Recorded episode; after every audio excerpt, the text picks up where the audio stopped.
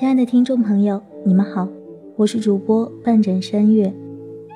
今天要跟大家分享的是天神普罗米修斯的故事。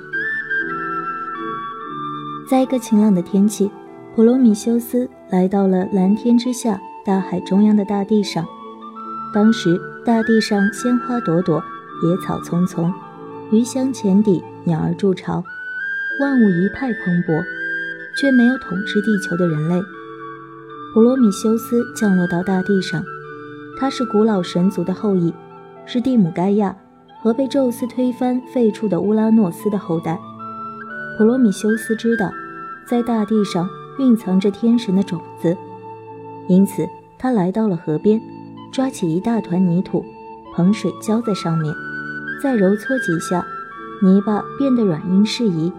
接着，他按照天神的样子，用这些泥巴。捏出了很多小泥人，捏完之后，他打量着这些无生命的形体，陷入沉思：怎样才能让它们具有生命呢？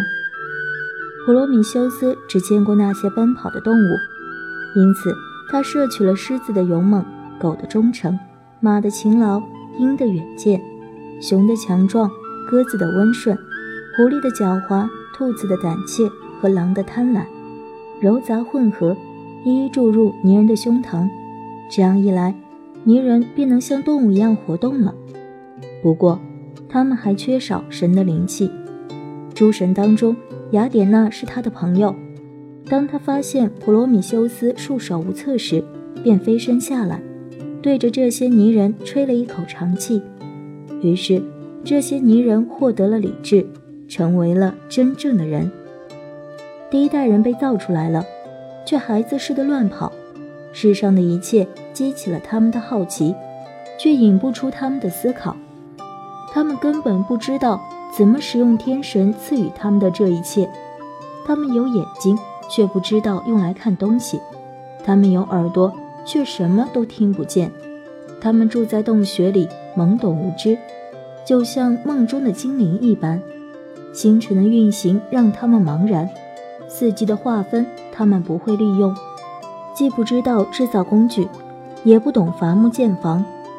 还好有伟大的普罗米修斯，他当了第一代人类的老师，教他们计数、写字、观察星象、建房、耕田、创造艺术。他还教会了人们驯化动物、驯养牲口，还教他们把骏马套上缰绳，成为在陆地上代步的工具。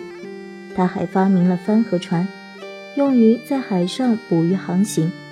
总之，凡是对人类有用的，能够使人类满意和幸福的，他都教给他们。在普罗米修斯的教育之下，人类变得聪明智慧，这引起了奥林匹斯山上天神宙斯和诸神的注意。